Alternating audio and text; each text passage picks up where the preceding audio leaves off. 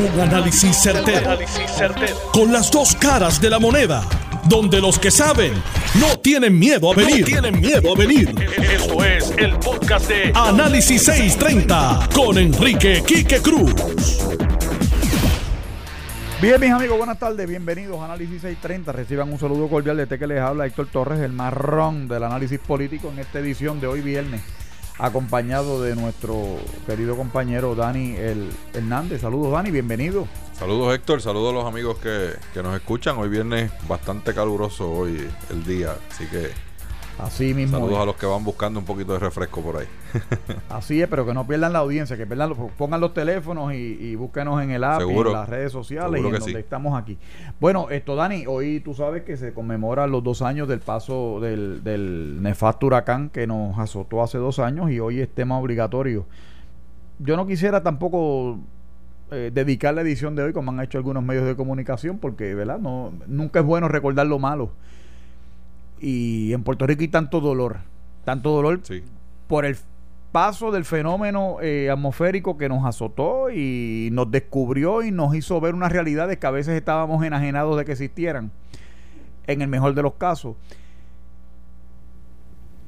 Pero hoy en día Puerto Rico ve que a dos años todavía hay gente viviendo las calamidades, el daño estructural que creó la tormenta. Tú has mencionado en los programas que compartimos a veces con Kike aquí la cuestión de la gente que todavía vive en los bajo los toldos azules de FEMA.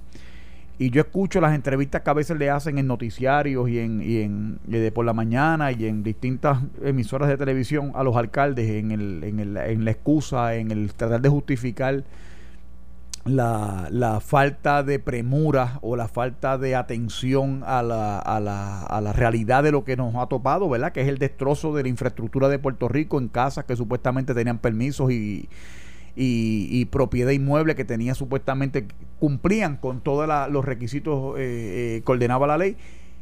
Y hoy Puerto Rico vemos que todavía cientos, si no miles de personas viven todavía bajo toldos azules. Y vemos que la realidad nos da en la cara. Y vemos que todo es proyección. Y nos dicen cada vez que llega junio primero, estamos listos para la temporada de huracanes. Y la realidad es que no estamos listos. La realidad es que la infraestructura, la infraestructura de Puerto Rico no está apta para recibir el azote. No te digo yo de un huracán categoría 4 como fue María, de una tormenta tropical, vamos. Y yo recuerdo vividamente a estas horas de la tarde, yo después del paso de la tormenta, ya como esta hora, hace dos años atrás, yo miraba alrededor y veía aquella planicie, aquellos, aquellos palos secos. Estábamos como en un invierno en los Estados Unidos, en una región eh, al norte. Eh, y yo me pregunto si los oficiales públicos en Puerto Rico habrán aprendido las lecciones del huracán, del paso del huracán María. Aquellos actos, yo recuerdo aquel tipo que dirigía la autoridad, eh, no recuerdo, Ricardo Ramos era, eh, que dijo, estamos listos para un huracán categoría 5, lo dijo después del paso de Irma cercano, porque Irma nunca, nunca hizo el landing aquí. Y decía, estamos listos para un huracán categoría 5.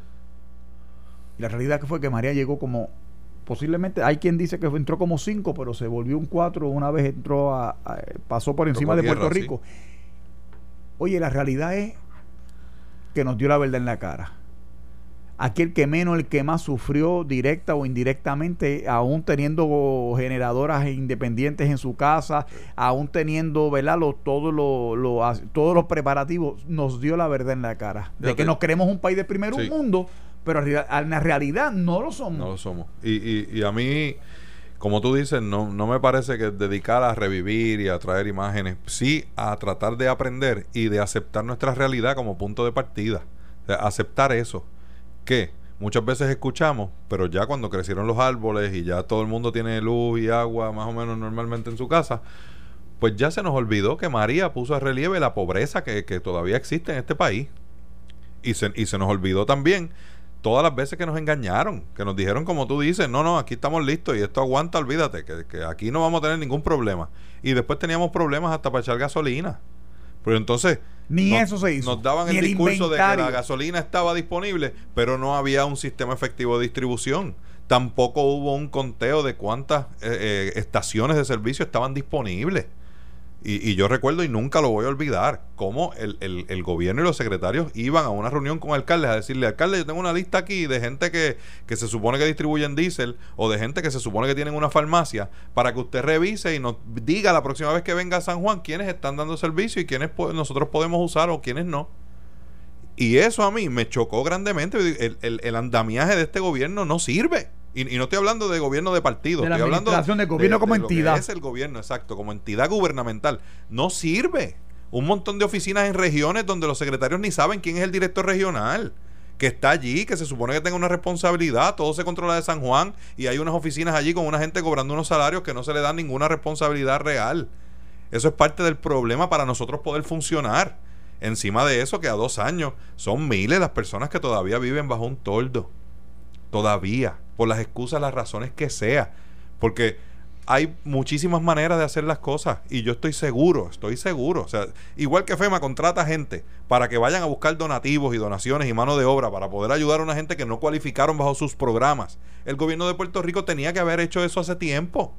Hace tiempo. Que no llegan las ayudas federales, pues fantástico, pero nadie tiene que estar sentado esperando algo. Vamos a empezar a resolver lo más crítico. Las calles, nos bachearon unas y dejaron otras a mitad. ¿Sabes? Este, sobre todo lo que más a mí, aparte del asunto de los tordos que lo llevo pegado a mi corazón, porque esta sería la tercera Navidad de esa gente viviendo bajo un tordo mojándose allí. La tercera Navidad bajo un tordo. Es también el asunto del suplido de la, de la comida. Nosotros no tenemos garantía de eso todavía, eh, ¿verdad? de que pase algo bueno, ponga usted un huracán que nos podemos preparar y sabemos y podemos este ya avisar, mira, pues el huracán sale jueves, pues el viernes ya vienen los barcos a mitad de camino. No, un terremoto, Héctor. No, no, no, no muchachos, ni ir a hablar. Que eso no avisa.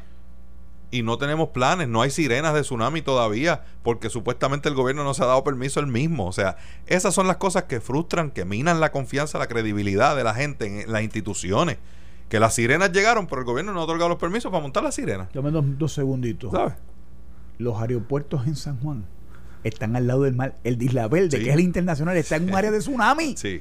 Eh, y un área inundable porque allí alrededor hay mangle ahí por todos lados. Correcto. ¿Cuál es el plan B en caso de que venga una eventualidad como esa? Exactamente. Y no nos podemos quejar porque vivimos en un área sísmica. O sea, eso es la naturaleza. Sí. Pero estamos preparados para mover esa operación Aguadilla en, menos de 24 horas, por ejemplo, o mover la Ceiba, que son aeropuertos que tienen mucha capacidad, ¿verdad? Para mover lo mismo que mueve San Juan. Claro. ¿Estamos listos para eso? ¿Alguien ha pensado tener eso listo para, para cuando ocurra la, la respuesta es que no. Pues, eh, la respuesta es, no y nos dicen que sí. Por e, eso hay un problema de credibilidad que nadie se atreva a decirlo porque nos vamos. Entonces tú ves a los meteorólogos de la televisión que han perdido mucha credibilidad, posteados en anuncios en los periódicos compra salchicha, y, compre fralay viejo, compre todo. Respaldando supermercados a la hora de una emergencia. Y después se quejan, ah, no, porque es que me, me caricaturizan en las redes, con memes, con vainas, pero es que ustedes mismos se buscan los tiros en las rodillas. No, y no, es, algo que no es ético ni responsable, tú sabes. moralmente no debe ser. Usted que, que, el pueblo pone su confianza en que le diga si esto va a pasar o no va a pasar o cuán grave puede ser, a la misma vez sea usted el que esté mandando a la gente a, a comprar y a gastar lo que no tienen, porque se beneficia directamente de que el, de que el evento se produzca o no. Son, son tantas cosas que a través del huracán María hemos visto, pero también nos negamos a aprender, a tomar acción sobre ellas. Hay un fenómeno de negación en todo esto, sí, sí. Decía ha quedado a relieve si no se puede confiar, porque por las razones que sea, y, la, y en este programa las hemos discutido 20 veces, culpa del gobierno central, culpa de, de, una agencia que aunque sea federal ha sido ineficiente y se ha señalado en Estados Unidos también y ha sido corrupta, este que como lo es FEMA, pues entonces nosotros tenemos que tener nuestros planes, nosotros tenemos que, que, que matar todos esos inconvenientes que puede causar que nos recuperemos pronto. Y, movernos hacia eso. Y claro, no es solamente el gobierno, Héctor. Y yo sé que tú en esto hemos estado de acuerdo muchas veces. También la empresa privada ha comido gofio, por no decir otra cosa, en, en, poder ayudar al país a que se levante. Hay una gran responsabilidad. O sea, los supermercados no son del gobierno. Es, e, esa cadena de, de suplido no es del gobierno, no depende del gobierno. Entonces, ¿por qué todavía no estamos listos? Ah, que es que hay un impuesto de tal cosa, un impuesto. Mire, si todos los impuestos que usted le dan, usted lo pasa para adelante y la gente lo tiene que pagar. Pero con la comida no se juega. ¿eh? Y almacenes vacíos, pobre distribución, incluso en las cadenas multinacionales. En estas megatiendas, yo he ido a varias de ellas y, los anaqueles están casi vacíos. ¿Y qué te dicen? Ah, pues se ha tardado los vagones. No, es que no esperábamos que la gente comprara tanto. Y, pero mire, y si hay una necesidad urgente, entonces, ¿qué se supone que hagamos? ¿Que esperemos tres días? Pero ahí yo tengo que tomar excepción y te voy a decir por qué. Cuando aquí una empresa multinacional de esas en la industria del retail trató de plantear la construcción de un centro de distribución en Dorado de 800 y pico de mil pies cuadrados, los mismos comerciantes se opusieron. Va, porque eso es, una de, eh, eso es el pulpo que viene a comerse la sardina. Y eso también es un error, porque la realidad es que los mercados se adecuan a sus realidades.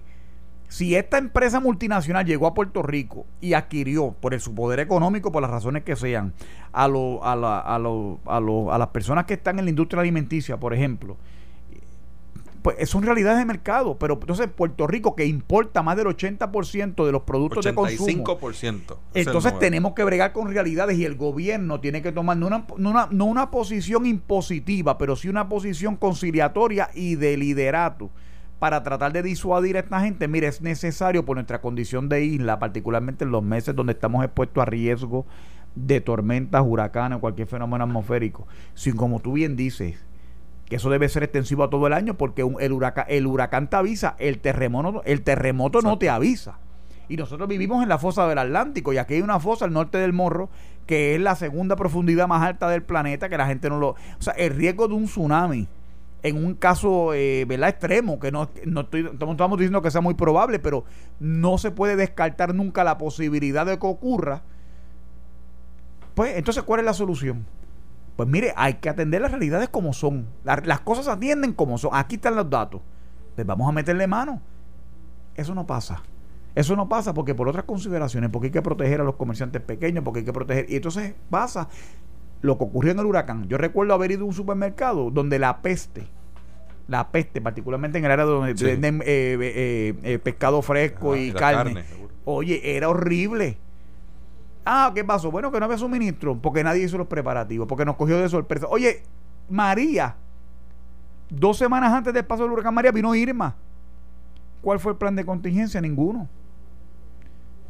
¿Para qué no, nos preparamos realmente? No nos preparamos. Trataron de cantar victoria como un logro que Irma no había tenido eh, grandes repercusiones, cuando la verdad es que fue un simple roce y los municipios del norte que estaban más vulnerables sufrieron el, el embate. Entonces el mayor crimen es que ayer se publica unas expresiones del director de la Autoridad de Energía Eléctrica diciendo que estamos ready, que en 10 años, tenemos que esperar 10 años más para tener un sistema eléctrico resiliente, porque es la palabra de moda, resiliente, para entonces poder enfrentar cualquier fenómeno atmosférico y que la Autoridad de Energía Eléctrica, yo no lo creo, yo te voy a ser bien honesto, yo soy totalmente escéptico a las expresiones que hace el, director ejecutivo de la Autoridad de Energía Eléctrica de que el sistema de del que el sistema de infraestructura de la Autoridad de Energía Eléctrica sea eh, realmente resiliente. Eh, que pueda afrontar y en términos, ¿verdad? Eh, no podemos decir que un sistema que es aéreo, la, la, conexión eléctrica es aérea, sea resiliente del todo y que no se vaya a la luz, pero por lo menos que la respuesta se pueda dar en un plazo de 15 días, no más, no más de 30 días. Aquí, hubo, aquí hay gente que estuvo un año completo sin luz. Por lo menos en lugares críticos. Porque había, aquí hubo municipios que tenían luz, en vamos a poner en un hospital y demás, que se le tomó tres meses. Y luego de eso todavía habían sectores alrededor del casco urbano que estaban a oscuras. Yo te pregunto, de manera que tú dices eso, ¿estaremos listos nosotros, por ejemplo, qué lección de María tienen los hospitales? Porque sé que la Concepción, me parece que es en San Germán por allá, tomaron medidas, hincaron pozos. Y lo habían hecho, habían hecho desde antes un sistema energético que era este autosustentable desde antes. El obispo este, Corrada es el arquidiócesis, el, el, el, obispo de, Mayagüez. correcto. Este y, y, y realmente tuvo una visión que mucha gente le criticó, pero que cuando se dio el fenómeno de María, era el único hospital que tenía servicio completamente, porque se independizó del sistema, tenía su suplido de energía.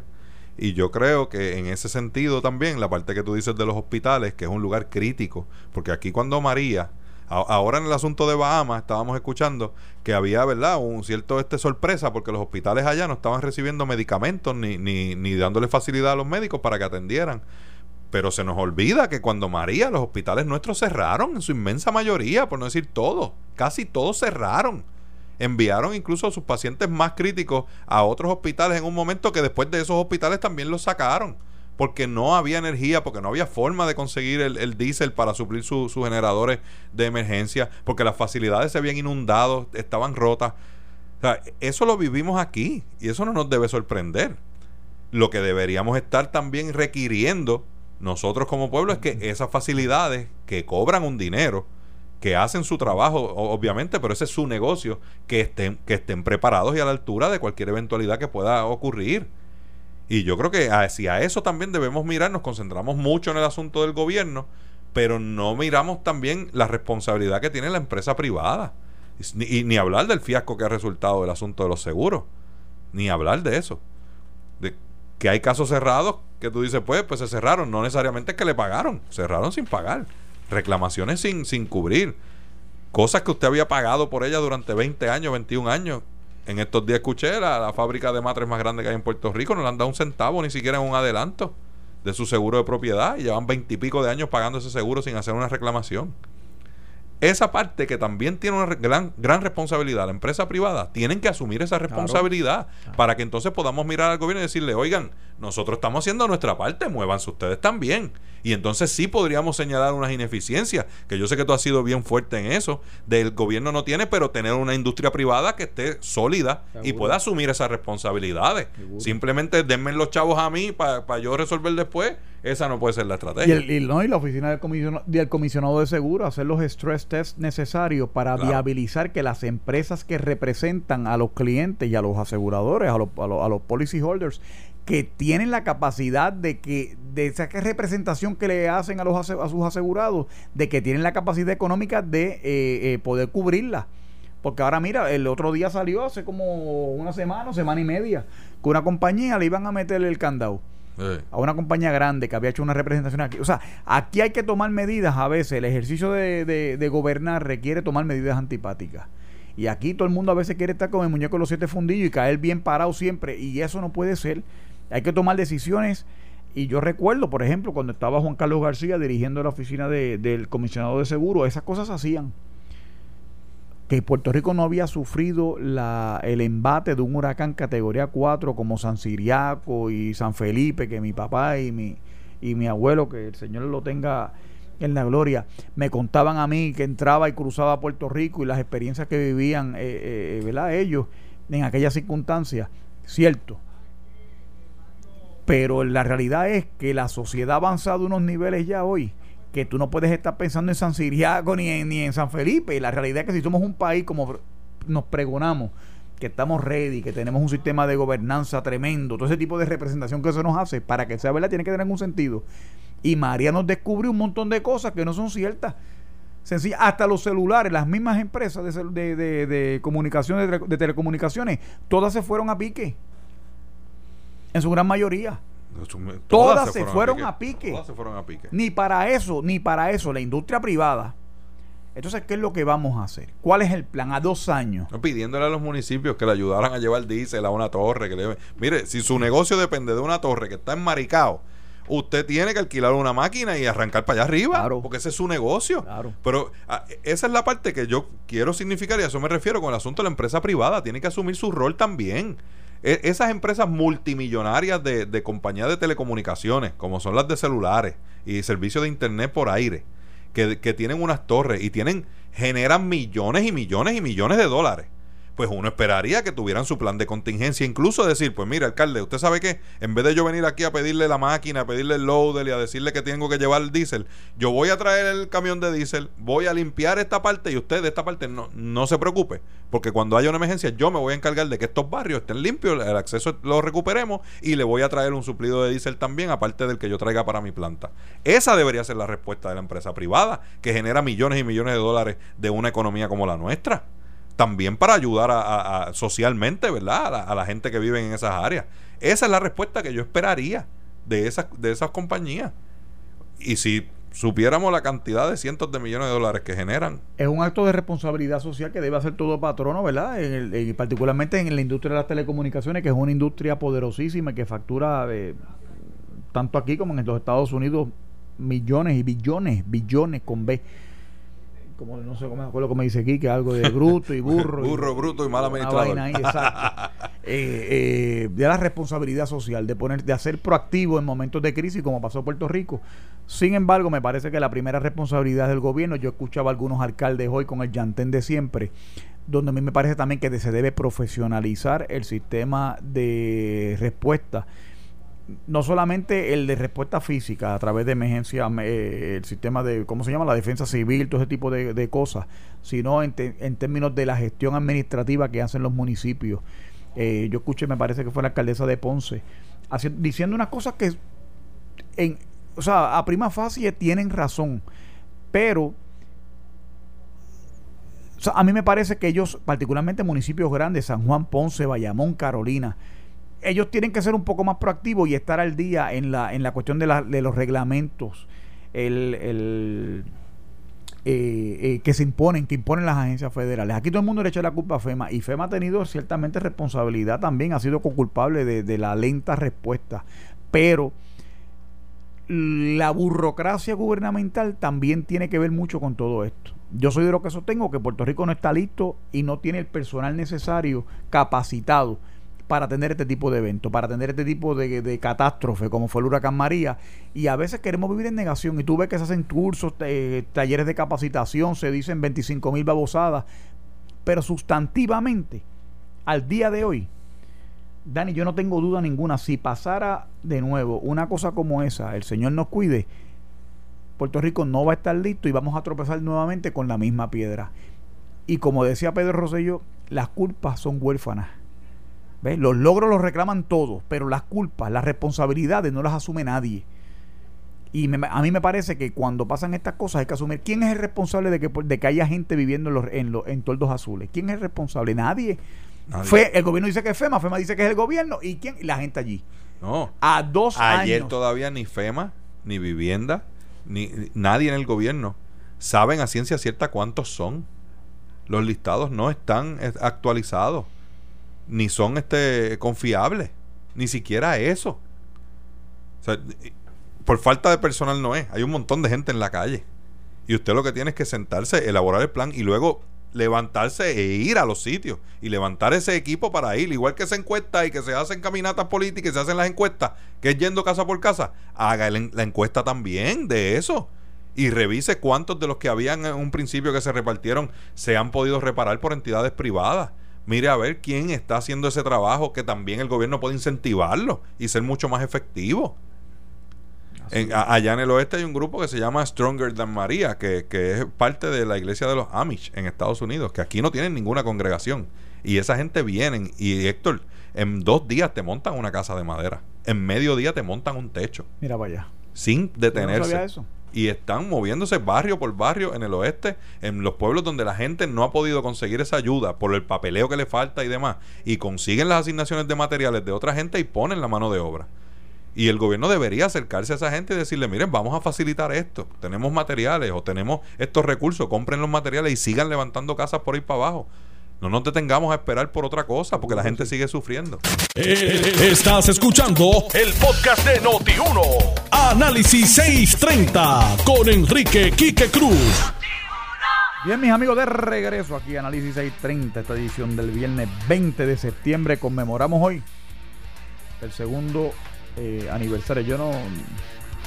Yo creo que conmemorar está bien, ¿verdad? Conmemorar, porque sí, sí, sí. recordamos el terrible paso del huracán María que tanto ¿verdad? desasosiego causó aquí en Puerto Rico con cientos de personas fallecidas eh, y con tanto destrozo de propiedad eh, y tantas cosas malas que nos ocurrieron en Puerto Rico cuando ocurrió el paso del fenómeno atmosférico que nos, como dije ahorita cuando empezamos el programa, nos, nos reveló una serie de verdades o que ignorábamos o que negábamos que estuviesen ocurriendo en Puerto Rico. Y quiero singularizar algo, esto, Dani, amigos que nos escuchan, porque ahorita, ¿verdad? Somos, aquí no nos casamos con nadie, decimos como la sentimos y como las pensamos, pero la realidad es que en Puerto Rico se reciben 22 billones de dólares en, en ayuda federal. La respuesta de FEMA y del gobierno federal al huracán, buena que mala, es la respuesta que nosotros tenemos.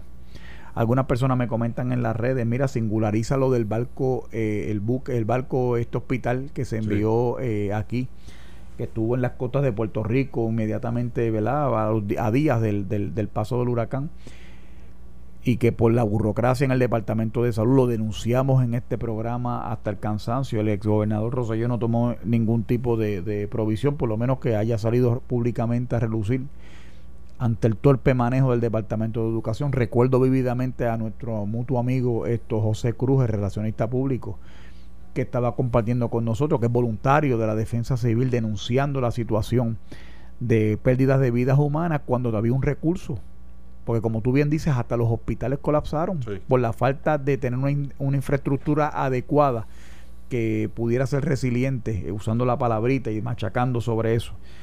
Oye, de Huracán María aprendimos otras dos cosas. Hay dos palabras nuevas, gobernanza y resiliente. Esas dos palabritas fueron, fueron, son, son hijas del Huracán María también. Y a mí me parece que yo vuelvo y traigo la atención de, de los amigos que nos escuchan si no fuese bueno o malo por FEMA y por las autoridades federales, la crisis en Puerto Rico al día de hoy estuviera. El plan de la Autoridad de Energía Eléctrica son los chavos federales para reconstruir la infraestructura de la Autoridad de Energía Eléctrica que estaba arcaica. Y que yo entiendo que al día de hoy sigue siendo arcaica, pero eso es otro tema. Eso en términos de la Autoridad de Energía Eléctrica. En términos de las otras utilidades, mire, en, cuando pasó María en Puerto Rico en el año 2017 hubieron dos huracanes devastadores. Uno fue en la costa de Texas, Houston, Corpus Christi, toda esa área ahí del sur de Texas. Y el otro fue en el área de la Florida. FEMA se llegó a quedar sin los recursos necesarios y se tuvo que aprobar una legislación especial del Congreso asignando dinero a FEMA para atender la emergencia. Después vinieron subsecuentemente cuando se inspeccionó el tamaño. Aquí vinieron todo tipo, desde el presidente Trump, vino el entonces speaker de la Cámara, Paul Ryan, vino el, la persona, eh, el senador Marco Rubio, eh, distintos funcionarios públicos de los Estados Unidos. La respuesta de FEMA fue dentro de lo posible, ¿verdad? Porque la realidad es que habían ocurrido tres eventos devastadores. Dentro de lo posible, adecuado que pudo haber sido mejor, cierto. Que no se le dio, ¿verdad? La, eran tres gente. Eran tres. No fue que Puerto Rico nada más cayó en esta situación de penuria. Fueron tres eventos. Ahora mismo veo una noticia que se da a reducir en el periódico El Vocero, donde dice el director eh, de Asuntos Externos de FEMA, Juan Muñoz, que se han hecho, que tienen planes de contingencia, que en almacenes, distintos almacenes se triplica la cantidad, por ejemplo, de agua disponible. Y todos recordamos, yo menciono agua y veo el artículo y gráficamente retomo la escena de Belén en la pista de Ceiba, me parece que es de la, de la base Roosevelt Road, como habían paletas de agua que se perdieron porque estaban esperando que un político llegara o la esposa de él a tirarse una foto para y se perdieron víveres eh, distintas artículos de este necesidad que era eh, una planificación al maldito por ventajería que esa agua se quedó allí y que la gente pasando necesidades yendo a comercios donde estaba limitado el suplido del agua Mucha gente, eso, eso lo vi yo, Héctor, en, en Rincón, como iban al río a buscar agua, ganas de agua, para poder cocinar, porque no había agua disponible. Mientras alguien jugaba con, con la vida y la salud de, un pueblo por ventajería política, son cosas que, que no debemos pasar por alto, que sin duda hay que aprender esa lección y que, y que tenemos que, que reclamar un poco más de lo, lo que realmente nos toca. ¿eh? El, un pueblo sin energía, sin agua, sin atenciones médicas, que cuando uno se enfrentaba con, con, esas comunidades te decían, demos gracias al Señor porque estamos vivos y para adelante, tenemos que esperar, para luego uno enterarse de que estaban jugando con eso. Pues sin, sin duda alguna es, es algo que, que como pueblo nos cambió la vida y que no podemos pasar por alto para que no se repita, no es simplemente que ya pasó y ya está. Y este, como vi hoy un video de, de la Fundación eh, Colibrí que dice con el hashtag eh, María Still Here. María Still Here, porque todavía estamos sufriendo consecuencias de eso. Esa parte que, tú dices de, energía, y aquí Quique le, ha caído arriba, y muchas de las cosas que sabemos por la presión que ha puesto Quique en, en cuanto a lo del sistema eléctrico, las malas negociaciones que se han hecho y los chanchullos que hay allí. E, ese asunto de que nosotros tenemos que esperar 10 años para que el sistema esté prácticamente como estaba antes del huracán. Pues tú sabes, es algo significativo. Después de miles de millones de dólares que se han invertido ahí, porque ya se han invertido miles de millones de dólares en el sistema eléctrico, ya. Y todavía eso no ha levantado que aquí con cualquier onda tropical, tú decías ahorita una tormenta, mira, una onda tropical, unas inundaciones como las que se dieron para Eloísa, que no era ni siquiera un sistema este de huracán, y los estragos fueron increíbles. Y, no vayamos tan lejos. Aquí se da un evento de lluvia que dura 30 o 40 minutos y se inunda medio este media ciudad. María fue de martes a miércoles, ¿verdad? Una noche miércoles a jueves. Miércoles a jueves. Jueves salió ya. Pasa que en lo que entró y salió de este a oeste, pues hubo gente que, lo recibieron martes.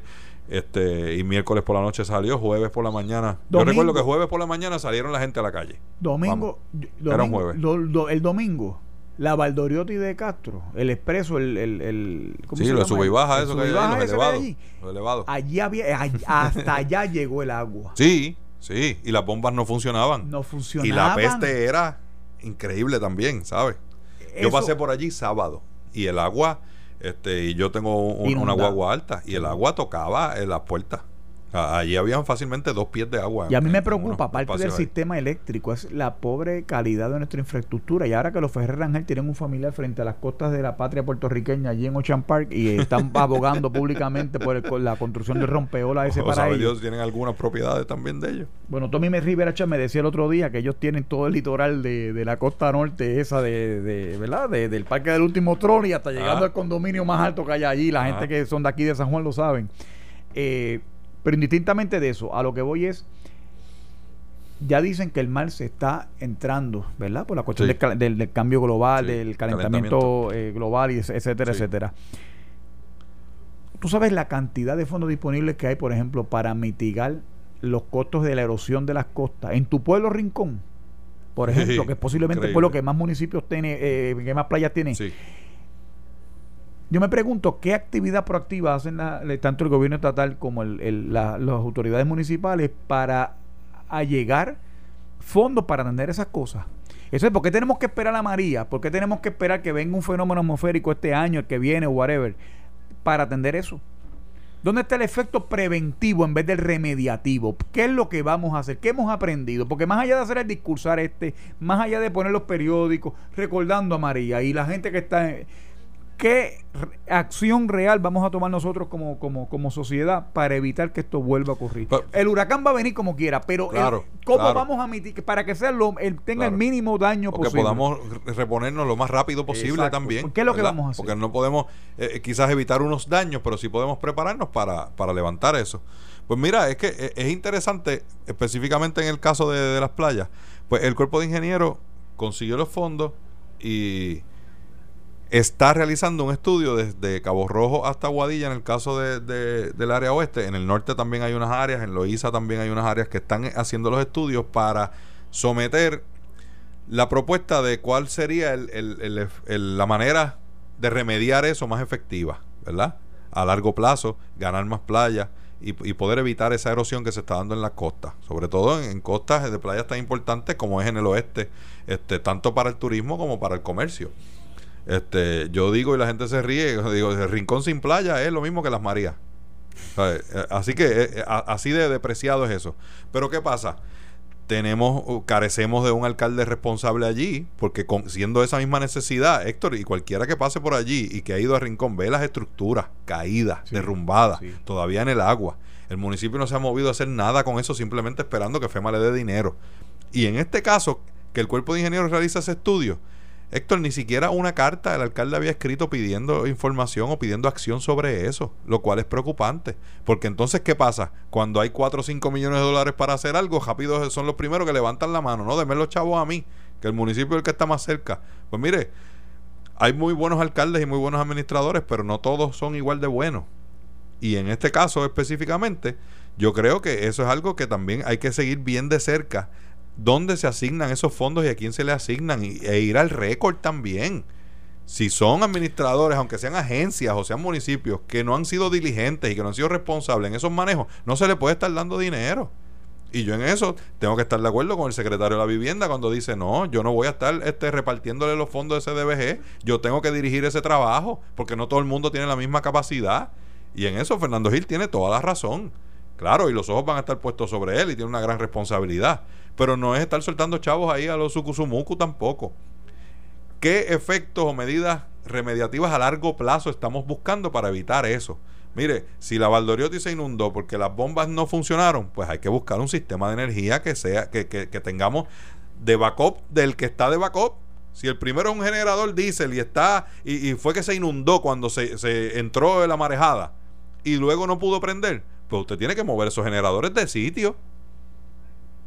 O tiene que buscar otro sistema tiene que buscar otro sistema, punto. Pues, el generador está allí, ok, lo vamos a mantener para las cosas más pequeñas, pero en una eventualidad mucho más grande, que tengamos otra inundación como esa, pues tenemos que tener un tercer sistema que nos funcione. No podemos seguir, ¿verdad?, quedándonos este, a expensas de lo que suceda hablándolo por dos o tres días y no tomando medidas a largo plazo para solucionar esas cosas. Que es lo que pasa típicamente en Puerto Rico, que, le damos algo dos o tres días un tema y después se olvida. Y después pasó el próximo este bochinche, como yo digo, y entonces se nos olvidó resolver eso eh, y resolverlo realmente. El asunto de las escuelas, Héctor, eso también se ha quedado en el aire prácticamente se movieron escuelas simplemente mirando unos números en un papel y no se tomó en consideración que quizás el lugar donde se que la escuela que, que, se quedó abierta está en una zona que es propensa, propensa a inundaciones o tiene este, las vías de comunicación no son las mejores.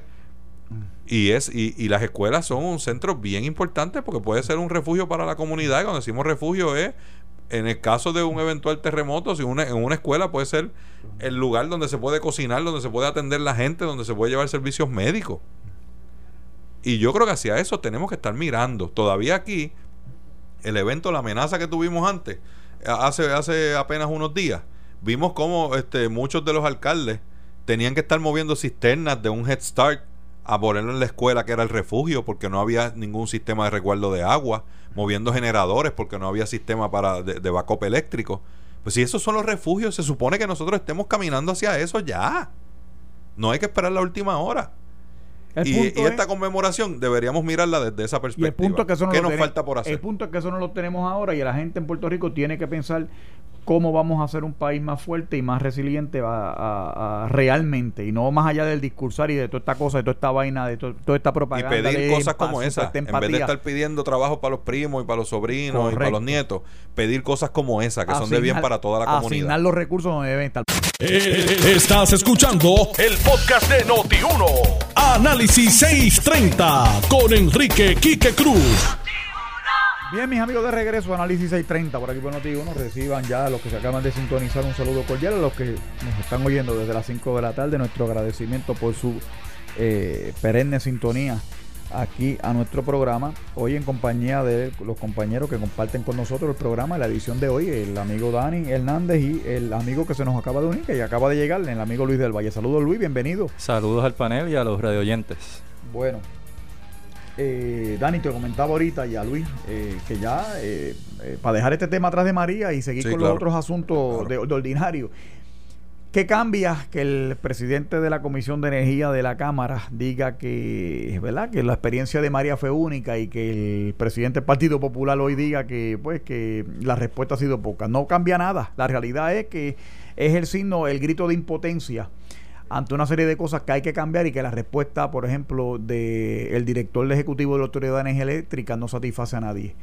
Eh, hay que esperar 10 años para que podamos construir posiblemente, tampoco garantizado, pero posiblemente un sistema que sea verdaderamente capaz de, ¿verdad? de aguantar el azote de un huracán categoría 5 y pues 10 años para mí es demasiado de mucho tiempo, demasiado de mucho tiempo. En 10 años pueden ocurrir tantas y tantas cosas que me parece que es inaceptable esa explicación y particularmente cuando la Autoridad de Energía Eléctrica eh, recibirá todo el subsidio posible del gobierno federal. Eh, francamente me, me, me, parece hasta patético escuchar esa explicación. Luis, te voy a dar un break a ti para hablar de esto, para seguir con otra cosa, porque ya llevamos casi una hora hablando de esto. Así que lo que yo me pregunto es lo siguiente: estoy leyendo noticias en que el Departamento de Transportación y Obras Públicas se excusa diciendo que la culpa es de FEMA en cuanto a que no hay un solo proyecto que se haya iniciado de reconstrucción de obra afectada por el huracán María.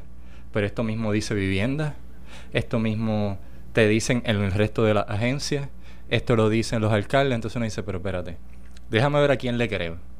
Cuando uno va a los sindicatos, los sindicatos denuncian, por ejemplo, Utiel, que no es santo de mi devoción, pero denuncia muchas cosas que luego tuvieron razón con respecto a cómo se manejó eh, la emergencia después del paso del huracán María. Resultó que los sindicalistas, que yo les llamo sindicalistas, en esta ocasión tenían razón, no mintieron. Dijeron que eh, había información que no se estaba reportando, que se estaba omitiendo, que no estaban siendo diligentes, que había negligencia, que estaban favoreciendo a ciertas corporaciones, etcétera. Todo esto ocurrió y resultó que tenían razón con el caso de Cobra, por ejemplo. Entonces, cuando uno ve eso, uno dice, bueno, y luego se dio lo de Ricardo Rosselló y que se le solicita la renuncia por el chat de Telegram. Además del chat de WhatsApp que salió el juez también convicto. Y una, y una serie de videos, entre ellos uno de Ricardo Gerandi, donde se ve que está eh, extorsionando a donantes del Partido Nuevo Progresista y a funcionarios de gobierno para que donen a la campaña de Ricardo Rosselló. Entonces, cuando uno ve todo ese patrón, uno dice, ¿a quién le creo? Cuando se molestaban con Trump, que decía que, eh, Trump decía vía Twitter en varias ocasiones que Puerto Rico es una de las jurisdicciones con el gobierno más corrupto. Y se molestaban, los políticos se molestaban.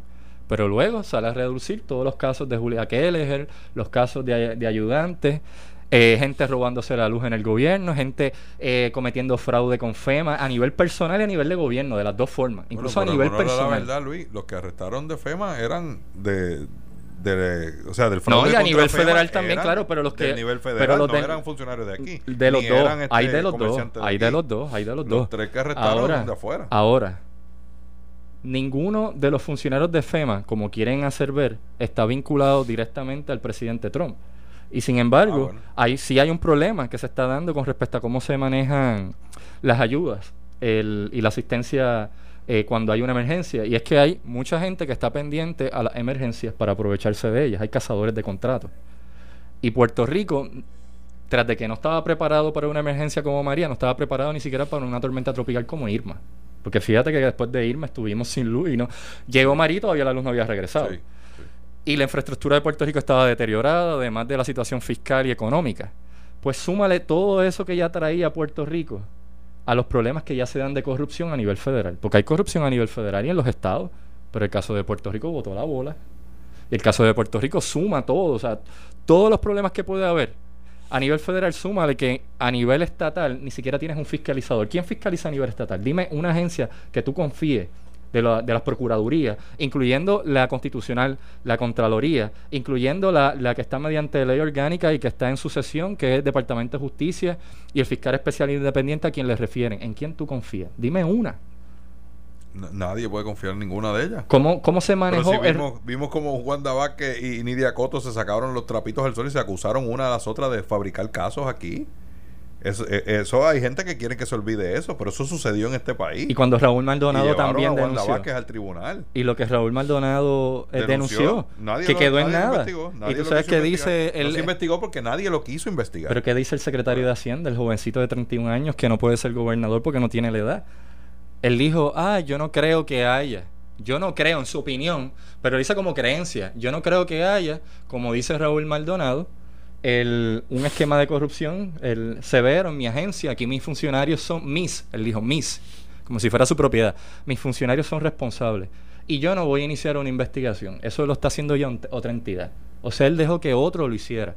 Dice, pero tú no te vas a asegurar, como jefe de la agencia, de que lo que se denunció por el secretario anterior sea cierto o falso. No te vas a asegurar. No te importa.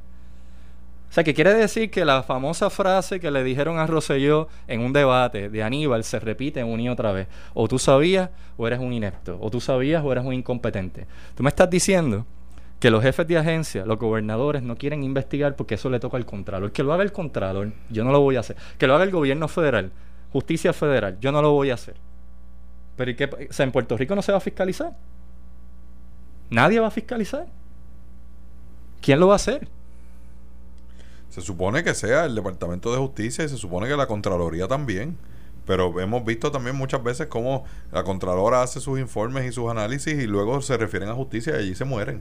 O cuando ni siquiera, ¿viste lo que pasó de Autoridad de Energía Eléctrica? 60 millones en pérdidas por robo de energía eléctrica. ¿Cuántos casos se reporta? Este, ¿Hay cargos presentados? Cero. Cero, cargos. Departamento de Justicia no ha presentado Y eso es, un, eso es un estimado que yo entiendo que es otra de las mentiras de José Ortiz para tratar de minimizar ese efecto. Debe ser El más. hurto de energía es muchísimo más que eso. Y como claro, tampoco tienen unidades para eso. Porque yo, yo trabajé en energía eléctrica y el tiempo que yo estuve allí en, en la oficina de prensa de energía eléctrica, el problema mayor que tenía de la lucha contra el hurto es que no había personal para contratar para esas brigadas de hurto de energía, de uso indebido de energía. Porque el riesgo era muy grande, porque la gente los atacaba cuando Sí. iban a la calle. Y segundo, porque, porque la paga era muy bajita para el, para el trabajo que, que se tenía que hacer. Tú tenías incluso que llegar al tribunal con mucha de esa gente que tú los encontrabas haciendo uso indebido o robándose la luz, como se dice en la calle, pero eh, eh, técnicamente haciendo uso indebido. Tú tenías que llegar al tribunal si la persona reclamaba y te amenazaban e incluso agredían a los empleados y nadie quería trabajar en esas divisiones. O sea que e incluso hacer ese estimado es un estimado bien, bien, eh, es algo bien superficial porque no hay la gente en la calle haciendo eso. Y no hay policías tampoco para acompañar. No, no. Menos, no, porque no hay. mucho Es la menos, realidad. Mucho menos. Y eso es un trabajo que requiere una división de la policía. Esa ¿Sabes que los carteros tienen una división? Los carteros tienen una división de la policía. Y yo la he visto. Sí. Cuando a un cartero lo tratan de asaltar o le tratan de impedir hacer su trabajo, hacen su investigación. interviene. Me acuerdo de uno en una urbanización en reparto metropolitano que vi la división de carteros. Pero eso es federal. Pero en este caso... tiene su división de seguridad, Pero pero, legalmente, pues para intervenir tiene que estar la policía. Claro, una cosa que tampoco podemos perder de vista es que eso afecta el costo de energía también. Ese robo de energía, ese hurto, eso se, se distribuye entre todos los usuarios, Todos los abonados, todos. Como, como pasa en, en todas las empresas, claro. Pero en el caso de, de- de nosotros aquí en Puerto Rico, es que el hurto es bien grande. Y eso encarece el costo de energía. Pero entonces para los efectos debemos sentirnos los abonados como que nosotros somos los perjudicados por ese robo. Sí, Porque exacto, lo vemos como que es la eso es la E, Y no, es la E, soy yo. Me están robando no. a mí. No. Pero la gente no lo ve así. Igual cuando le roban al gobierno, ¿a quién le roban? Ah, eso fue al gobierno, esos son chavos federales. No, es a mí. Y a los contribuyentes, a los puertorriqueños que residen en Nueva York, en Florida, que pagan contribuciones. El sistema actualmente en energía eléctrica se divide para ese eh, para esa contabilización del gasto de energía en unos clusters, ¿verdad? En unos en unos este áreas. Y esos clusters, la energía que de ahí se, se consume, por ejemplo, si tú tienes un clúster que tiene 500 casas y tú tienes en ese promedio el consumo de esas 500 casas eh, estoy diciendo un, número, ¿verdad? Irreal, pero para usar números redondos, pues son este 2000 vatios y tú ves que ese consumo está en 1600, esos 400 vatios que como quiera se están consumiendo y tú no tienes a quién facturárselo, se lo divides entre esas 500 casas. Porque la pérdida no la puede asumir la autoridad. O sea que es peor, para que algunas cobrarla. comunidades es en peor. esas los de los comunidades, clusters. a, a lo que voy es que, el, y así es el sistema, o sea, si donde usted vive se roban la luz, usted es el que la está pagando. O sea que uno tiene que Pero- asegurarse de fiscalizar a sus vecinos. Claro, Debería. claro. El problema Ayudar. ahora es que tú llamas a energía eléctrica para que vayan a revisar eso. Pero es que ese sistema no y no hay sirve. nadie, y no hay nadie, Nadie que vaya atiende. tampoco. Exacto. No, no, es que no hay nadie que vaya. sistema No hay una no brigada sirve. que ¿Cómo vaya. tú vas a prorratear la pérdida por tu ineficiencia? Bueno, porque se la Al asume cliente. que se la están robando. Por lo tanto, pero ok, perfecto, para asumir tú la responsabilidad porque tú eres el que me estás vendiendo a mí, tú eres el que la produce Claro. y la distribuye, no soy yo. Entonces la pérdida, por eso es que la autoridad Claro. no se corrige y la Pero autoridad esa hoy es, la una lucha. Claro, pero, pero, pero en honor a la verdad, esa es la lucha de las uniones. Y claro, uno piensa, ah, pues claro, porque quieren cuotas. Es que no hay una brigada que vaya a revisar eso. Tú llamas y dices, aquí al lado se están robando la luz y envías la foto del contador, si, si, si puedes hacerlo incluso. Pero no hay una brigada que pueda responder a eso, porque no existen los empleados. Entonces, eh, eh, esa es parte del círculo vicioso que hemos Pero creado. No, voten gente porque gastan mucho. Entonces, votamos la gente, entonces no desganchan, no este, paran el hurto y seguimos pagando más luz, aunque haya menos empleados. O sea, es, es una, es una respuesta superficial y real. Está bien, pero yo no tengo problema, por ejemplo, y soy enemigo de las burocracias, pero, pero no tengo problema si el recurso que se va a asignar de recursos humanos, eh, valga la redundancia, es para los celadores. Mi cuestionamiento es para qué aumentar un costo operacional en caso de autoridad para batatas gerenciales allí, porque son amigos oficina, de... seguro. Perfecto. Y consultores. Entonces, ahí entra lo que dice Luis, de dónde está la fiscalización a lo que se hace allí. ¿Por qué? Porque lo que se produce, la compra de energía, la paga el abonado. Y en Puerto Rico no hay opción de escoger. A eso es un monopolio. Y es un contrato de esclavitud a largo plazo. Cualquiera que tiene una propiedad inmueble en Puerto Rico que quiera ser alumbrado en el- eléctrica, eh, ¿verdad? Por energía eléctrica. Porque esa es la realidad nuestra. Por eso yo soy enemigo de eso. Aquí en Puerto Rico, ¿cuánto es el promedio de una estructura de residencial promedio? Dos mil pies cuadrados. Vamos a poner un número redondo, como tú dices. Vamos a coger el número dos mil.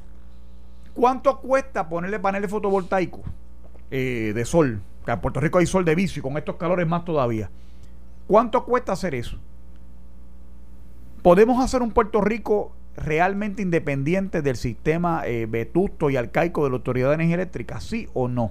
Pues yo creo que del 100% no, pero podemos a lo mejor eliminar el 50% de tener esa, esa población cautiva a las ineficiencias de la Autoridad de Energía Eléctrica. Siempre y cuando la autoridad no los penalice luego cobrándoles como quiera. eso es otro tema. Eso, es otro tema. Eso es, otra, eso es otro problema. les cobra como quiera. La ley para poder hacer eso se aprobó, pero este, obviamente la autoridad está buscando los recovecos de hacer un reglamento que si tú te desconectas cuando regreses al sistema te pongan una penalidad. Y yo creo que eso está mal también. Claro que está mal. ¿Sabes? Claro que está mal. Porque es como que usted deja su celular y cuando vaya otra vez a comprar un celular te digan, ah, llevas un año sin teléfono, así que te cuesta 150 y, pesos. y no me tratan como si fuera mi primera vez. Porque, porque yo no soy libre de salirme cuando me dé la gana y regresar cuando me dé la gana. Y si me quiero mudar y ir a vivir a otro estado y regresar, ¿me vas a penalizar también? Exactamente. Pero en Puerto Rico somos esclavos de un monopolio que en esta época no debe tener razón de existir. Aquí se ha promulgado 65 mil veces. Ustedes escuchan hablando. la política de diversificación energética. ¿Qué significa eso? Nada. Eso a efectos prácticos suena bello, precioso, pero ¿se está haciendo algo conducente real para hacer eso? No. Mira, yo no soy partidario del tema del cambio climático para cómo lo manejan a nivel internacional. Sin embargo, ya que en Puerto Rico está de moda y populares y PNP están enganchados por el tema, ahora que estás hablando de eso, ¿por qué en un asunto de energía no se enganchan con el tema del cambio climático y dicen vamos a aprovechar esa la ubicación geográfica de Puerto Rico y los cambios climáticos para poder buscar otra fuente de energía. Ah, pero ahí no. Ahí se ahí olvídate el cambio climático, ya el tema del cambio climático no me importa, es solo cuando les cuando les conviene a unos intereses. Porque el cambio climático se usa también para adelantar ciertas corporaciones que cabildean y quieren sacar beneficio. En Brasil, por ejemplo, el tema del cambio climático, Al Gore lo utilizó para la expropiación de terrenos que se utilizaran para producción de energía, que la agricultura fuera para producción de energía. Usar el maíz, la soya y eso, pero para energía, no necesariamente para asuntos agrícolas. Entonces uno dice, pero espérate, entonces esto es un interés más de corporaciones que cabildean y usan el tema ambiental. En el caso de Puerto Rico se puso de moda el tema del cambio climático y con la erosión de los suelos y de las costas pero solo para ciertos asuntos entra el tema del cambio climático y para otros no quieren tocarlo. Para otros temas, lo de las cenizas de carbón o lo que sea, no, no, no, ahí no, ahí no hablemos del cambio climático. Ah, pues entonces a conveniencia de quién está cabildeando y a quién tú quieres beneficiar. O sea, que lo tuyo no tiene que ver con ambientalismo. Porque eso es lo que a mí me llama la atención de, todos los sectores, sindicalistas, ambientalistas, todos, que cabildean, pero no son consistentes. Y en Puerto Rico hay un problema en los partidos iguales. Eh, de momento se pone de moda un tema, pero yo no veo consistencia. Si en un momento dado se dice, mira, Puerto Rico tiene que cuadrar el presupuesto sin déficit, hay que hacer una reforma contributiva, tenemos que reducir gastos. Pues yo esperaría que cuando llegue un gobierno lo hagan. Llega un gobierno republicano que es el de Luis Fortuño. Y tenía a Chad en el Senado de presidente y a Jago en la presidenta de la Cámara. Ah, pues ese era el momento perfecto y Pierluisi que se alineaba con ellos, aunque es demócrata. ¿Por qué no lo hicieron? ¿Por qué no hicieron los ajustes? ¿Por qué no cuadraron el presupuesto sin déficit? ¿Por qué emitieron deuda inconstitucional? ¿Por qué gastaron el dinero especial que Obama aprobó antes de tiempo? ¿Por qué no hicieron los despidos que tenían que hacer si no tenían miedo? Eran conservadores fiscales, eran republicanos. ¿Por qué no inscribieron el Partido Republicano o mejoraron la relación con el Partido Republicano a nivel nacional? No hicieron nada. ¿Por qué no aprobaron la ley de armas? No hicieron nada cuando podían hacerlo. Y después, cuando están en minoría, de momento sacan pecho. Ahora están los populares, ahora nosotros somos los que estamos a favor de recortar los impuestos y, las y nos unimos a las protestas contra los impuestos. Y Ricky se unió a las protestas contra los impuestos, pero cuando él llega a la gobernación, ¿qué pasó? Se olvidó. Lo que pasa, Luis, que es, una inconsistencia todo el tiempo. Perdóname, pero está bien. en términos de principio filosófico estamos de acuerdo. El problema es que Roma no se hace en un día tampoco. Entonces yo puedo estar de acuerdo con muchas cosas. Yo soy, yo soy enemigo del monopolio energético. Si yo fuera gobernador, yo no puedo cambiar eso en un mes, ni en dos, ni en seis, ni en un año. Pero yo te quiero ver haciendo la gestión. Yo conduzco, pues claro, claro. pero las gestiones se hicieron. Fíjate que se aprobó la ley 7 y se empezó. Yo concurro contigo en la cuestión, por ejemplo, de que aquí se achantó Luis Fortuño cuando vino la presión política de los alcaldes, por ejemplo. los de Cuando dijeron, no puedes votar, seguir votando gente porque entonces no somos viables. Y yo soy de los que sostengo que Luis Fortuño no perdió las elecciones por la ley 7. Bueno, las encuestas decían que sí, pero pues. Por eso, pero eso es parte de la cari Por eso es que Ricky no votó a nadie. De la, campaña de Alejandro era, era ese asunto de los 30 mil. Eh, lo que decía era no suelten el tema porque el tipo está ahí agarrado por el cuello. Pero, pero, pero, pero, mira una manera de, de, hacer cosas que iban encaminadas a eso y que posiblemente hubiesen sido mejor recibidas. Eliminar el Departamento de Recreación y Deporte. Que eso es un monstruo ahí que se lleva 7, 8 millones de dólares todos los años. Que lo, no hay líderes recreativos la gente tiene que estar en las luces recogiendo dinero para, para comprar los uniformes de los nenes que están jugando en, ligas menores. Este, tienen que hacer un serrucho para pagar el árbitro. O ¿qué, qué, diablos hace recreación y deporte? Entonces los municipios son los que tienen que ir y, y ponerlo seguro este, cuando hay un evento. Eh, en esta semana me enteré que si hay una cartera de boxeo hay que pagarle unos derechos a recreación y deporte, pero eh, los municipios tienen que poner la ambulancia, tienen que hmm. poner el, lugar donde va a ser. No llega nadie a supervisar que se cumplan, porque la idea de pagar es como en el caso de los permisos de los bomberos. Usted paga por un permiso, pero el bombero va y revisa que todo esté en orden, ¿verdad? El Estado quiere asegurar que, que va a estar bien todo eso allí, que nadie va a salir herido. Pues es lo mismo, pero entonces recreación y deporte no tiene quien supervise eso, aunque cobra un dinero, unas licencias por eso. Pues mire, eso hay que eliminarlo. Y a lo mejor si uno lleva ese mensaje donde la gente le dice, no, había habían 7 millones de pesos, pues usted sabe que no se va a afectar el deporte, porque todo lo que iba dirigido a esa parte, pues lo vamos a distribuir entre las ligas que están funcionando, porque tampoco para regalárselo al Comité Olímpico y los ladrones que hay allí. Las ligas que están funcionando, los muchachos que están en su formación. Tenemos un departamento de recreación y deporte y tenemos escuelas sin maestro de educación física, chicos. Tú sabes, eh, eh, hay unas cosas que no ah, educación es aparte, porque educación tiene que tener su presupuesto para educación física aparte, de, recreación. Que debe estar integrado. claro. Ahora, pero a lo que yo voy, por ejemplo, es porque Luis trae el ejemplo y bien traído de la Autoridad de Energía Eléctrica.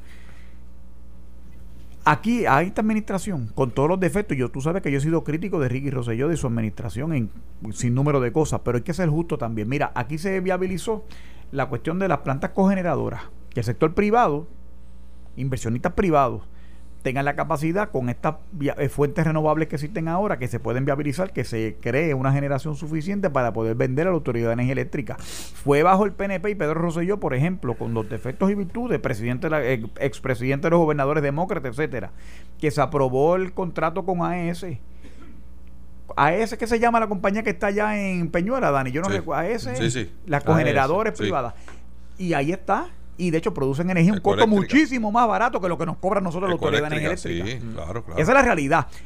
Y se han hecho cosas. Lo que pasa es que, vuelvo y te repito, no ha habido continuidad porque por la alternancia en el poder. Porque, porque Pedro Rosselló tuvo ocho años, después vino Cira Calderón, después vino Aníbal. Lo que hizo Aníbal, pero, lo, lo, Fortuño lo echó para atrás. Pero hay una razón. Alejandro echó para atrás Fortuño, ahora vino Ricky echó para atrás Alejandro. Entonces no hay continuidad. Tienen que haber unas cosas que como país adoptemos. Que haya un acuerdo y que independientemente de quién gane, está bien, usted tiene una política pública, pero no, no, su política pública no puede ser distinta en todos los sectores, en todas las áreas.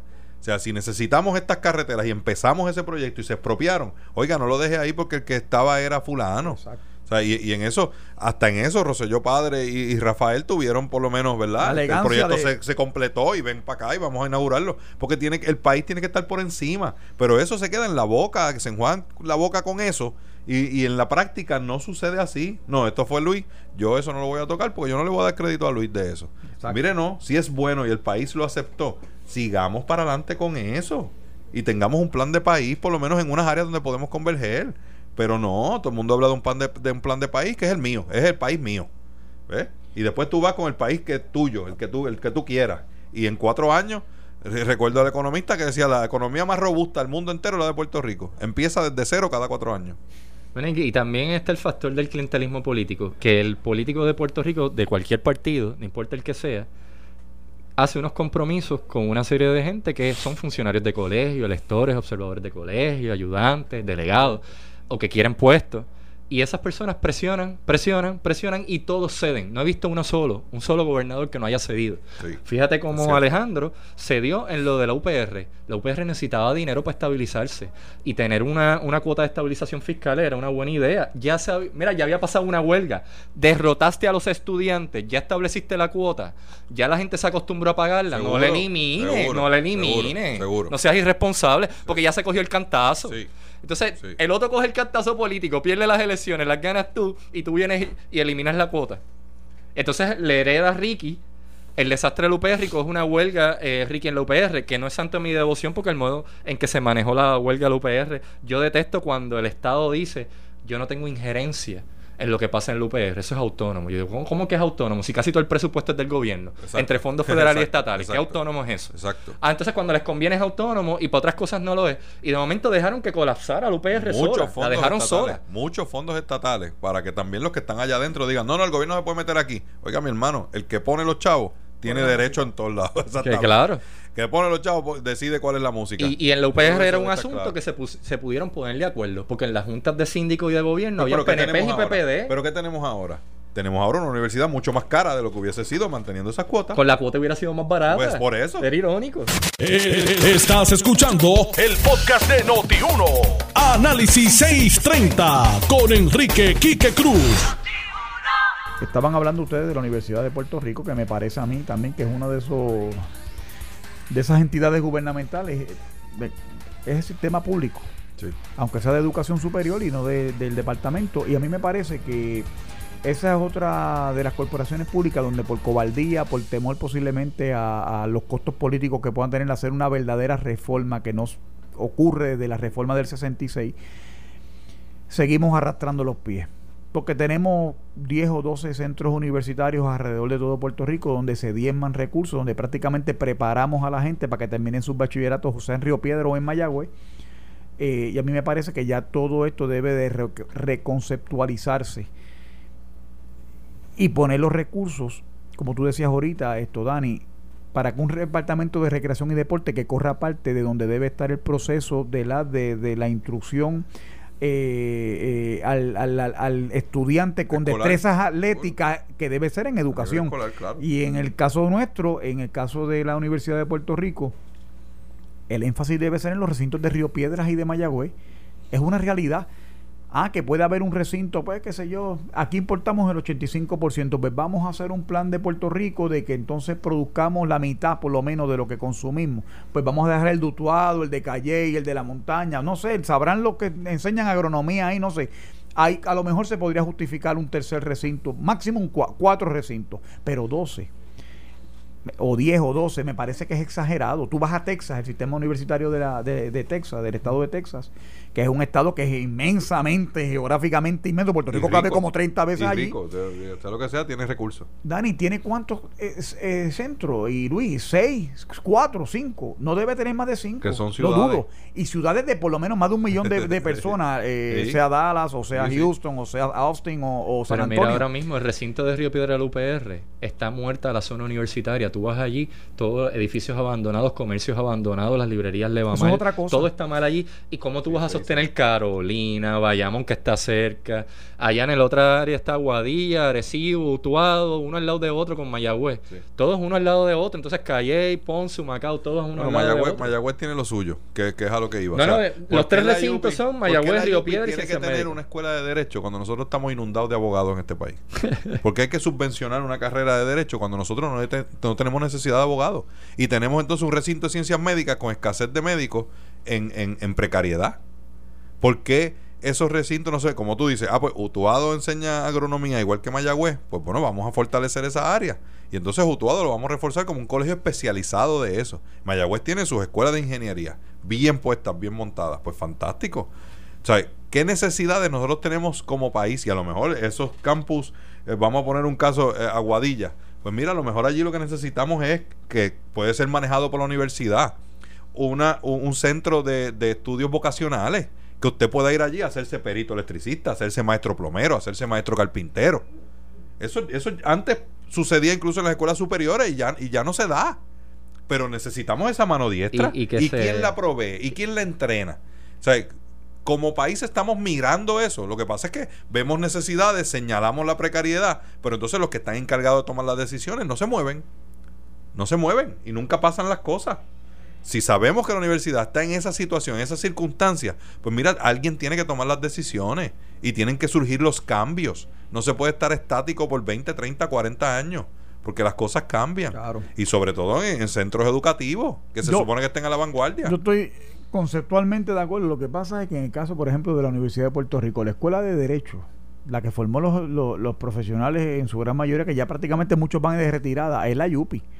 Aquí lo que pasa es que también el Consejo de General de Educación o el de Educación Superior o whatever, como se llame la vaina esa que acredita, ha aprobado un montón de escuelas eh, de derecho de, para competir con los de la Yupi y hemos inundado el mercado de abogados. Porque también debe... Yo soy, a mí me preocupa, me preocupo desde que en la década de los 90 se bajaron los índices de admisión a la Universidad de Puerto Rico. Es una de las cosas que más a mí me aterra. Y tú ves un montón de abogados que yo he conocido que son unos mediocres perfectos analfabetas funcionales, abogados. Yo digo, ¿de dónde demonios estudió este tipo? sí, sí.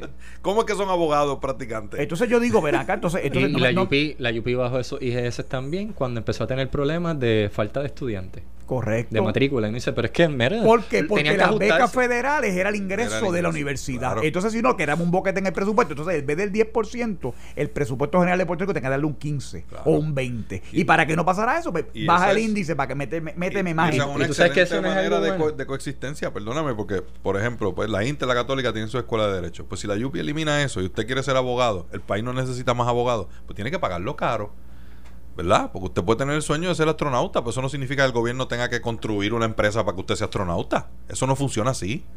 Su sueño es ser abogado, pues tiene que sacrificarse, mi hermano, un poquito más, eh, endeudarse con préstamos para que usted cumpla su sueño. ¿Ves? Pero eso, eso no puede estar a cargo del país.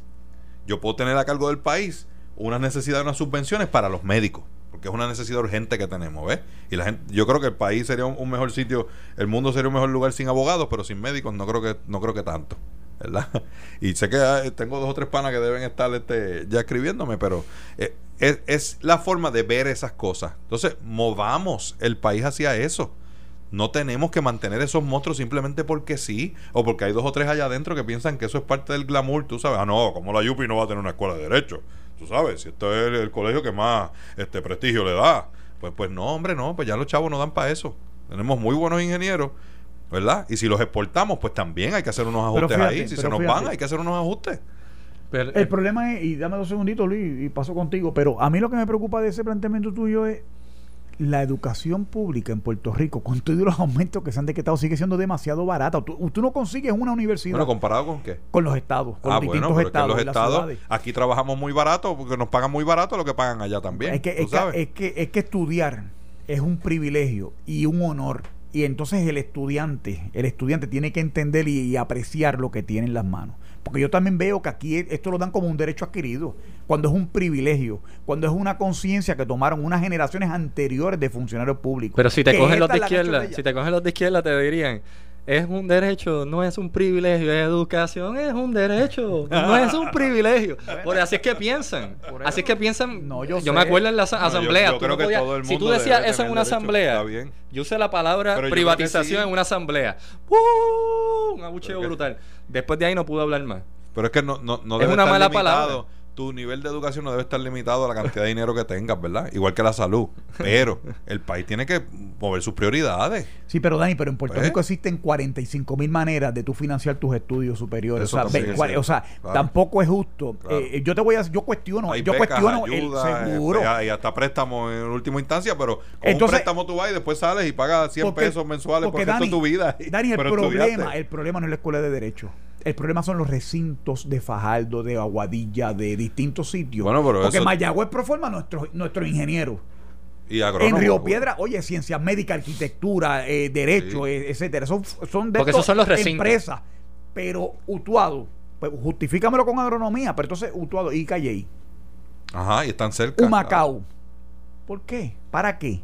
¿Qué es lo que deja allí que no puedes dar en Río Piedro, en Mayagüez o en, o en Humacao, en Utuado, perdóname? Y hay que, hay que distinguir mérito, mérito de eso que ellos llaman derecho. Porque decir educación es un derecho, en los términos socialistoides, es básicamente de que yo puedo ser un irresponsable, pero me tienes que pagar la educación. Pues no, aquí hay recursos limitados y la gente más destacada, los que tienen mérito, los que tienen buen IGS, los que tienen aptitud académica, los que hacen trabajo comunitario, los que eh, tienen investigaciones y publicaciones, tienen prioridad. Pero no, no funciona de esa manera. Yo he visto gente con ayudantías que no las merecen. He visto gente con jornada y estudio y trabajo que no se lo merece. Yo veo estudiantes que se la pasan faltando, que tienen un promedio bajísimo y siguen recibiendo becas por mucho tiempo. Y les dan muchas oportunidades en el UPR, incluso a personas que tienen hasta sanciones. A mí me sorprendía la gente que tenía sanciones, que les eliminaban las sanciones y después los ponían a trabajar. Yo, pero ¿qué hace este trabajando en la UPI? Si este tipo lo suspendieron por una agresión a la rectora. Entonces, en, la UPR pasan muchas cosas que se parecen al gobierno, en términos de favores políticos. Pasa mucho, como lo de las becas la presidenciales. educación tiene que estar accesible, pero claro, tiene que haber unas medidas y unos parámetros, por supuesto. El, asunto de los recintos, yo, mi, mi, ¿verdad? de mi concepción, sería que se especialicen en unas áreas y sobre todo que la universidad se ha olvidado de eso. O sea, la, empresa privada es la que te, te, adiestra este barberos, cocineros, chef, está bien fantástico. Pero tenemos otras necesidades que si esa eh, industria privada no la está supliendo, pues mira, el país las necesita. Si ellos lo están supliendo, pues elimínalo tú de tu currículo. Y entonces tal vez pues pon unas becas. Mira, tú eres un, un, buen estudiante y tú no vas a ser ingeniero, pero vas a ser un perito electricista y yo tengo unas necesidades, pues te voy a becar para que tú lo estudies y esté esa educación accesible. El, el asunto de los recintos, pues claro, no, no, no todo puede estar en San Juan tampoco, ¿verdad? Pero tiene que haber, tiene, tiene que haber una, una estructura que defina para qué son. No puedes Aguadilla estar ofreciendo lo mismo que Arecibo y lo mismo que Mayagüez. Y en cuanto a mercado laboral, en cuanto a mercado laboral, ¿lo están tomando en cuenta? ¿Y cuál es la proyección económica de Puerto Rico? Si a ti te preguntan ahora mismo, ¿Puerto Rico en qué área va a crecer económicamente? Porque con 936 era la farmacéutica, la economía del cuarto tipo, biotecnología. Puerto Rico estuvo primero, lo que era biotecnología y, y farmacéutica estuvieron tercero y quinto en el mundo. Ya se fueron las 936 y empezamos a colapsar. Pero ahí teníamos químicos, ahí teníamos ingenieros bioquímicos, un montón de áreas de ciencias naturales que se desarrollaban. Pero de momento se empieza a colapsar. ¿A qué nos estamos moviendo ahora? ¿Qué es lo que va a tomar lugar ahora? ¿Es el turismo? Si es el turismo, digamos que es el turismo. Hemos diversificado esa área. Estamos preparando a la gente bien para esa área. Necesitamos bartender con licencia internacional. Necesitamos chef que te cocinen comida peruana. Necesitamos una serie de áreas. Se está haciendo. Y bien, bien hecho. No que le des una licencia que no sirve, porque yo veo bartender que me dice dicen, fui un Yucca College y esa licencia no me sirve para nada. Si quiero trabajar internacionalmente. No, lo tuvieron allí tres meses. No, y le es una licencia que valga. Le cobraron mil pesos y después salen de allí y todavía no saben mover un shaker. Y eso se da porque se, da porque la busconería existe en todas las áreas. Sí, ¿no? Crean escuelas y no tienen las certificaciones que son. o las entregan Te voy a dar el caso de ingeniería. La, la poli de Ana Geméndez es excelente haciendo ingenieros, igual que Mayagüez pues mira, ya suficiente para el país. Tienes un área privada, tú te puedes ir a estudiar allí, muy buena, han mejorado muchísimo. Pero entonces el país pone a disposición que tú puedas acceder a esa educación de ingeniería si no tienes los recursos. Pasa que ni siquiera en eso la universidad ha sido eficiente. Y cuando se les planteó a los estudiantes pagar de acuerdo a sus recursos, pusieron el grito en el cielo. Y cuando se planteó que el ingreso fuera de alguna manera a la Universidad del Estado, de acuerdo a los ingresos que recibían y las notas que tú llevabas, que fueran a la par porque la verdad es que también pues, eh, tenemos los, truqueros privados que hacen lo mismo. Ah, no, pues entonces te emancipan para que tú cualifiques para la beca y tú vas a estudiar en un BM y en un Mercedes. Yo los vi en los 90 cuando estudié, tú lo estás viendo todavía, Luis. y son los hijos de los médicos reconocidísimos y todo, y están allí. Y lo fresco que te dicen en la cara, ¿no? Yo estoy aquí porque es más barato. ¿Tú sabes? Y cuando salen de ese bachillerato que, que, el, que el país invirtió 50, 60 mil pesos en ellos, se van. se van para Stanford a estudiar, tú sabes, a pagar 100 mil pesos el semestre. No hay, no hay un equilibrio en eso. No lo hay. No valorizan lo, que tienen. Y el problema es que entonces nos, la actitud del gobierno fue bajar los índices de admisión. Y hemos dañado. Mira, ¿cuántos estudiantes hoy que aspiran a hacer, ¿cómo se llama el concierto del reggaetonero ese que nosotros fuimos aquel día? Ah, de Bad Bunny. ¿De cuánta gente aspira a ser Bad Bunny que están en la Universidad de Puerto Rico cogiendo las becas federales porque con la beca compran en los, aros del carro el equipo de música? Eso es una realidad. Y entonces a veces vivimos de espalda, mira, no toques eso, que esos son chavos del americano y olvídate, ya te loco. Pero el problema entonces es que Puerto Rico se hace más inviable en términos de una jurisdicción que aspira a tener un desarrollo económico y un progreso y, un bienestar general para todos. ¿Tú sabes cuál es el área en donde más nos afectó? Educación. Bajaron los IGS en educación. Índice de ingresos se podrán ofender conmigo, pero la realidad es que mucha gente mediocre terminó estudiando educación, se volvió el área más fácil para entrar. La gente decía, entra por educación física, entra por recreación, entra por esta área porque ahí es fácil. Y cuando estaba cooperativismo y relaciones laborales, esas áreas, entra por ahí que ahí te piden el IGS más bajo. Y todo el mundo entraba, pero no quería ejercer eso, no le interesaba. Entonces, algunos se quedaban en esas profesiones, pero no tenían después nunca se pudieron nunca tuvieron vocación. Después nunca, se pudieron cambiar y se quedaron ahí. Y al fin y al cabo dijeron, pues me van a pagar 1.800 pesos y es de 8 a 3 y tengo verano y Navidad libre, pues aquí me quedo. Pero mira la ironía. Tú puedes creer que de las sí, eso no es un invento. Pero eso, eso lo dicen así mismo. Mira esta ironía. Pues aquí me quedo. Una de las pocas licenciaturas que existe en Puerto Rico, porque en otros países hay licenciaturas en las que tú te preparas en 6 años y no haces maestría ni doctorado, pero sales a trabajar como trabajador social, maestro, lo que fue ingeniero. En Puerto Rico no es así, que hay que hacer bachillerato, después maestría o juris doctor o MD o esto. Y te hacen hacer muchos grados para poder ejercer. Y un montón de, de reválidas en arquitectura y en otras áreas. maestría para pagarte 8 pesos. Pero mira qué pasa. Los maestros son una licenciatura. Con un bachillerato tú puedes conseguir trabajo como maestro pues no debería ser esa una de las áreas con el IGS más alto, porque es de las pocas licenciaturas, debería ser competitiva, porque es en donde hay trabajo y tú eres el que vas a preparar el, futuro. Y sin embargo, lo ven como algo niño, como que maestro es cualquiera. Cualquiera puede ser hay Demanda para eso, hay demanda para eso. La responsabilidad de ese trabajo es muy grande, es un privilegio, pero nadie ha hecho ese equilibrio.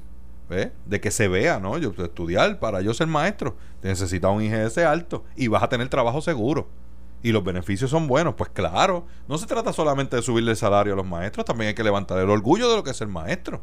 Y, y esa parte no se piensa. No se piensa porque los que están allá arriba lo que están es mirando cómo llegamos al fin del año en números negros y cómo de ahí podemos sacar lo que sea para el guiso. Y yo prefiero privatizar el WIPR. Yo prefiero privatizar el WIPR y eliminar recreación y deporte y que ese dinero vaya a los maestros pero no a los funcionarios de oficina, a los maestros. Y eso aporta más a la sociedad que la botadera, chavos, que tienen mira, en agencias innecesarias. Pero mira, ustedes dicen eso. Hemos solucionado aquí una parte importante del, problema del país pero en dos horas. Pero mira cuál es el problema. el problema es que esos planteamientos se atendieron y se hicieron y se aprobaron leyes para eso. La ley 18 del 93 de educación de la reforma educativa era eso. Era sacar, romper la burocracia y llevar los recursos al maestro, al salón de clase, las escuelas de la comunidad. Y, se requería que hubiera un PTA. fuera el portador del dinero, el estudiante. El estudiante. Y que hubiera un PTA en las escuelas para también hacer a los padres responsables de la trayectoria y, del, e, y del éxito de los hijos en las escuelas. Oye, los niños no van. 10 años después, 15 años después, los padres no. El gobernador García Padilla reclamaba a los padres ir a las escuelas a buscar las notas de los hijos. A ese nivel llegó esto. Porque coetáneo con esa realidad hay otra cosa. Y es la desmoralización. Es la, la, la mira, de cada 10 matrimonios en Puerto Rico con hijos, 8 se divorcian de los matrimonios más recientes. Y entonces eso, ¿a, qué conllevado eso? A la ruptura de la unión familiar. Entonces el padre no cría al hijo. ¿Quién lo cría? La televisión. Ahí quieren los aspirantes a ser Bad. O Calle 13. O Charlie Motora, aquel el de las motoras. Bueno, esos son los giros de la sociedad puertorriqueña. Nadie que le parece a Doriotti de Castro, a Muñoz Marín, a Ferré. En, términos de figura eh, paternal y figura masculina, la que hay es esa, sí, es cierto. Ese tipo de figuras son el bichote, el matón, el cantante, el trapero. Este, las novelas. ¿Qué postulan las novelas? El narcotráfico. Sí. ¿Y quién es el héroe? El Señor de los Cielos, el caminar vainado este así, del agua al lado, yo soy el bravo, el que tengo todas las mujeres más lindas del sitio, porque todo, es el glamour del, del, del, de lo malo. ¿Y, qué, y eso va contra la cuestión educativa. Y estos maestros aborrecidos, como tú dices, porque no quieren ni ser ni maestros, pero están porque tienen tres meses libres de vacaciones y porque tienen, pues, 1800, 2200. Y es donde hay trabajo en un momento dado. Mía. Y como papi está viejo y mami está vieja, yo me voy a quedar aquí. Así que, pues, eso es lo mejorcito dentro de mi realidad posible. Y Puerto Rico, bajo ese pensamiento, va a la deriva. ¿Y cuáles son las soluciones? Porque ese, ese es el, lo dramático de todo esto, es cuál es la posible y las eventuales soluciones a toda esta Pero realidad. Yo recuerdo que yo tuve una conversación para el tiempo que estaba lo de las primarias republicanas y fui a visitar a asesores en el, en el Capitolio. Y conversé con uno de los asesores de Carmelo Río. Y resulta que era republicano. Y me dice, me llamó la atención porque no me lo esperaba, porque Carmelo es demócrata, pero que ese asesor en particular republicano. Y una de las cosas que me dijo fue que él entendía que en Puerto Rico había que convertirlo en un hub iberoamericano para las empresas de Estados Unidos que quieren hacer negocio con todos los países que hablan español, de habla hispana y que no se ha hecho y que deberían tener su matriz aquí o su headquarter aquí en Puerto Rico. Que además de eso, el aspecto de los muelles, además del puerto de San Juan, pues Ceiba, Rupert Road y otros muelles había que desarrollarlo. Y habló una serie de propuestas de biotecnología y sectores económicos particulares. Yo dije, ¿por qué nunca se ha desarrollado? Yo sé que hay gente que llega al Capitolio y llega a distintas agencias de gobierno que tiene esas ideas pero no son el legislador, no es el gobernador, es el asesor X, X persona que lo tiene, pero nunca se implanta, nunca llega a ejecutarse. ¿Qué es lo que hace que esas ideas que son buenas y que son necesarias nunca se ejecuten? y que Puerto Rico, pudiendo ser competente en términos de puertos, porque yo he ido a República Dominicana y veo que hay puertos para cruceros en cada lugar, en el oeste, en el norte y en el sur. En Santo Domingo, en Puerto Plata, en Bávara, en donde quiera. Aquí solo está San Juan. Y me acuerdo que el ferry para República Dominicana lo sacaron de Mayagüez y lo movieron para San Juan en muchas ocasiones. Y yo, pero ¿y por qué no se sostenía? Pero entonces tú vas a esos otros municipios y no se desarrollan. No hay hostales, no hay moteles. Si hay moteles, hostales, es el motel putero que es el motel para meter mano y para pegar el cuerno. Dice, pero no hay uno para alguien, para un viajero. vamos, lo que supone que era el motel, el motel, el Hotel. No hay tampoco zonas desarrolladas en donde está Fajardo para los que van a Vieques y Culebra o Ceiba. Mira, yo te voy a decir. Y hay un montón de lugares en, en te, Puerto voy a contestar que están poco desarrollados. Te, voy a decir por qué. te, voy a, decir por qué. perdone la candidez de Luis. Perdone la candidez de Luis, ¿verdad? Pero es el, realismo y no nos queramos escandalizar de algo que todos manejamos todos los días y sabemos que es la verdad. Este, Tú sabes que lo, lo mismo que ha pasado ahora con el famoso DMO este, que es la privatización de la promoción del turismo. ¿A quién van a promocionar? A los hoteles que están en San Juan. E, eso funciona así, porque, porque está concebido de esa manera. Entonces, ese mismo desarrollo, ¿qué pasaba con, los aviones antes? Pues en Aguadilla hay, hay, un aeropuerto excelente y hay un montón de gente de allá que viajan. Entonces, tienes que sumarle a tu viaje dos horas, dos horas y media, llegar a San Juan para coger un avión, para montarte para estar en media hora en Santo Domingo cuando podías haber estado en, en, 20 minutos, porque hay un aeropuerto allí. Pero ¿qué pasaba? No, pues es en San Juan. Lo queremos en la capital, cerca de los que estamos acá. Sí, pero Dani, que no hay oferta en Aguadilla suficiente y, el, y, el, y el, la línea aérea, como esto es un negocio, tiene que hacer bueno, pero porque, era más caro, la mitad de la población vive Era más caro y, eso lo podemos volver a tocar cuando, cuando esté Kika aquí. Era más caro echar gasolina en, el aeropuerto de Aguadilla que en el de San Juan y despegar y, y, aterrizar desde Aguadilla que desde San Juan, porque estaba concebido así. El gobierno cobraba un impuesto más alto allá que acá. Entonces, esas cosas no propenden esos desarrollos que deben darse regionalmente mucho más manejables. Ahora mismo tú tienes en Aguadilla cuatro líneas. Cuando eso se trabajó, se atendió y, y nos enteramos que parte de las limitaciones eran esas. Ahora tú tienes Aguadilla cuatro líneas. De allí vuela Spirit, de allí vuela JetBlue, de allí vuela Continental. O sea, eh, eh, ahora mismo, en viajes todos los días, diarios. Hay cerca de seis vuelos diarios allí. Pues e, ese desarrollo se tiene que dar. Entonces, ¿qué ha pasado? Se movió el aeropuerto. Pues ahora tú tienes un hotel de una, de una bandera grande eh, dentro de Aguadilla y tienes tres paradores alrededor. O sea, ese, e, esa, esa dinámica se tiene que dar, pero tiene que haber una respuesta de arriba, que, que es lo que tú estabas diciendo, con esa, a responder a esa conceptualización. Mira, vamos a hablar el lunes de eso, porque aquí volvíamos a lo mismo. nos sobran las buenas intenciones. Se legisló Puerta Sol, sí, Puerta del Sol, o como se llama el programa, que era eso. ¿Y qué pasó? En el trayecto la falta de continuidad de una política pública asertiva. Para controlarlo desde San Juan. Correcto. Entonces beneficiar de unos intereses creados que hay en la compañía de turismo y en los que articulan la política pública en el área de turismo que impidieron que eso se llevara a cabo. Yo me tengo que ir porque ya son las y 55. las, nuestros amigos, clientes un ejemplo y Porta del Sol traía 300 mil dólares de presupuesto para esa oficina de, turismo desde el oeste. Se manejara desde el oeste. Nunca se los y han la ruta panorámica. Nunca se los han dado. Los manejan desde San Juan. Y la ruta panorámica Luis Muñoz María en tiempos de Sila que no se desarrolló yo tampoco. Tampoco. Para que tú lo veas. todo, todo esto aquí sobran las buenas intenciones, pero nunca hay continuidad. Esto fue el, podcast de Notiuno. Análisis 630 con Enrique Quique Cruz. Dale play a tu podcast favorito a través de Apple Podcasts, Spotify, Google Podcasts, Stitcher y notiuno.com.